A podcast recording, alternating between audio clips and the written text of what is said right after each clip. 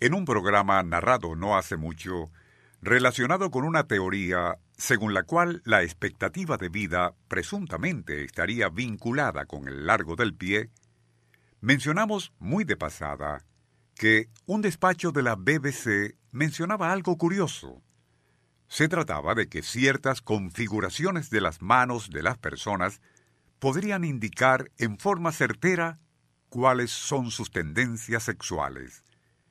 Ello nos recordó algo de lo que se habló mucho hacia finales de la década de los años 90 del siglo XX y que tuvo que ver con un proyecto insólito en el cual estaba trabajando la Sony Corporation.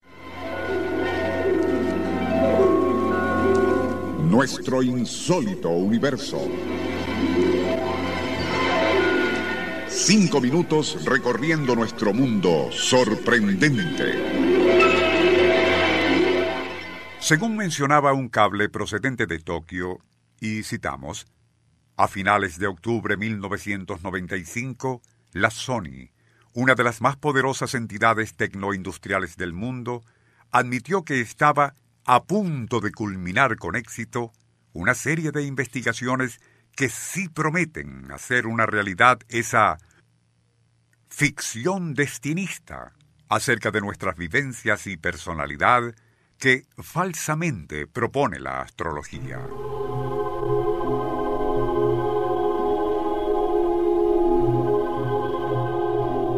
En otras palabras, se trataba de un complejo dispositivo computarizado que, leyendo científicamente, no solo el pulso y contornos de la mano, sino además los biorritmos, así como ondas electromagnéticas que emite el cerebro, podrá revelar las características de nuestra personalidad, preferencias sexuales e incluso cómo podría ser la evolución de nuestra vida.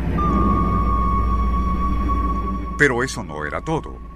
Adicionalmente, el dispositivo en cuestión tendrá capacidad de leer emociones, sensaciones, sueños y visiones. De esa forma, y mediante dicho artefacto, cada quien tendrá la facultad de reconstruir el contorno psicofísico en la personalidad individual, permitiéndole anticiparse a cómo será su futuro, incluyendo cuándo y de qué morirá.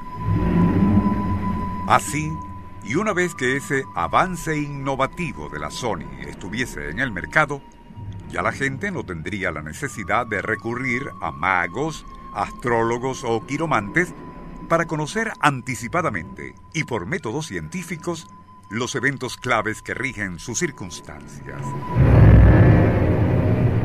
De acuerdo con el despacho citado, hasta la fecha en que se emitió, octubre 1995, la Sony había invertido en el proyecto más de mil millones de yenes dentro de un laboratorio secreto ubicado en Shinawaga, frente al puerto de Tokio.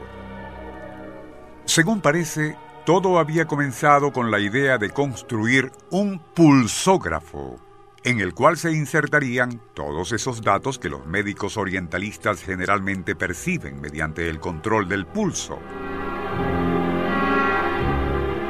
Luego ese proyecto avanzó al punto de que los ingenieros a cargo parecieron haber alcanzado ese límite nebuloso que separa a la ciencia de la parapsicología, incluyendo la percepción extrasensorial.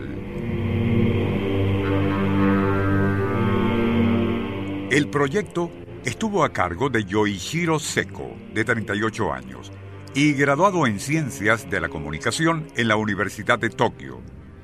Intentamos, dijo el doctor Seko, traducir a imágenes los fenómenos extrasensoriales, con la firme intención de traducir en grafismos tridimensionales no solo esas ondas magnéticas que emanan del cerebro, sino las misteriosas y a menudo inquietantes esencias astrales que emite nuestra mente. Todo lo anterior, por fantástico que suene, fue ampliamente divulgado en todos los medios importantes de finales del siglo pasado.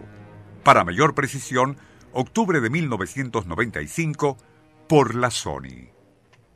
También se habló de ellos en este programa, pero y desde entonces un velo de silencio parece haber sido tendido sobre tan interesante proyecto que, y citamos de nuevo a la propia empresa Sony, ya estaba a punto de culminar con éxito. ¿Qué sucedió entonces? ¿Por qué se detuvo o fue silenciada semejante maravilla innovativa?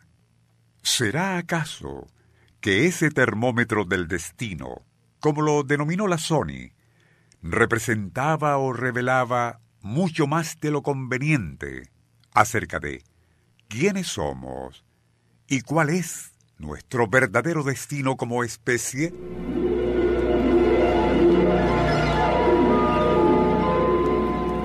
Nuestro insólito universo. Email insólitouniverso.hotmail.com Autor y productor Rafael Silva. Apoyo técnico José Soruco y Francisco Enrique Mijares. Les narró Porfirio Torres.